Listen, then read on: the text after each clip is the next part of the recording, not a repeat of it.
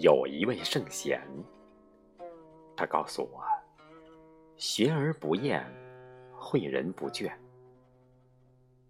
有一代宗师，他让我懂得：“三人行，必有我师焉。”于是，和他周游列国，我做了他的跟班。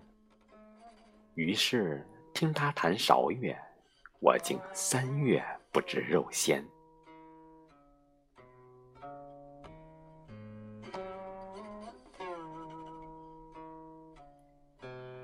一位伟人的显现，都伴随着天降大任前的磨练；一位智者的苦行。竟成就了东方文化的灿烂。他创始了仁厚的思想，却要应对世间的肤浅；他出身高贵，却要把卑微的现实直面。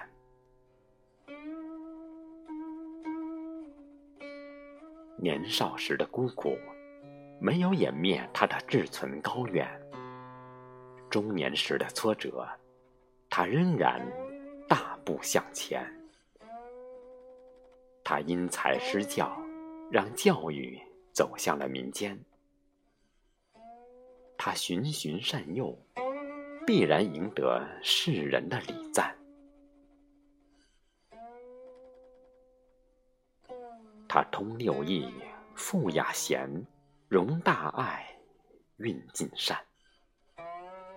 遇贤七十二，弟子有三千。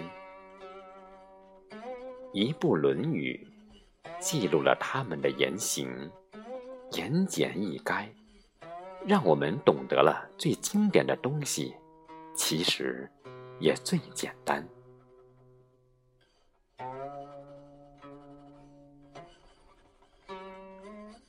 子曰：“君子敏于行。”而乐于言，让我懂得了踏实办事，不再夸夸其谈。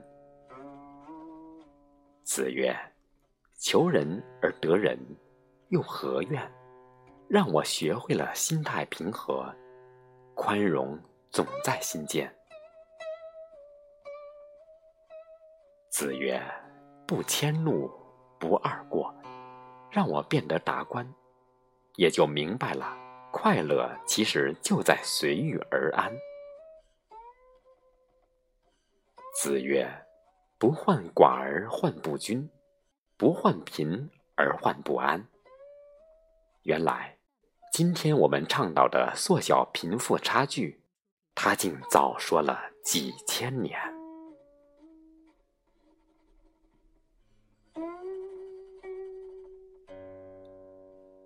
我不知道。女子难养，可是圣人对女人真的不喜欢。反正子曾曰：“近之则不逊，远之则怨。”我不知孔子见男子面对诱惑，他是否真的能做到坐怀不乱？但他的那句“思无邪”。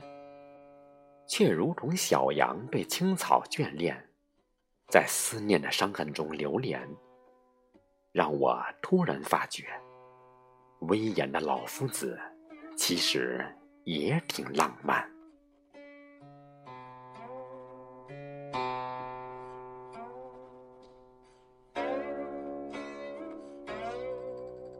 徜徉于流水远去的天边，发一声。逝者如斯的咏叹，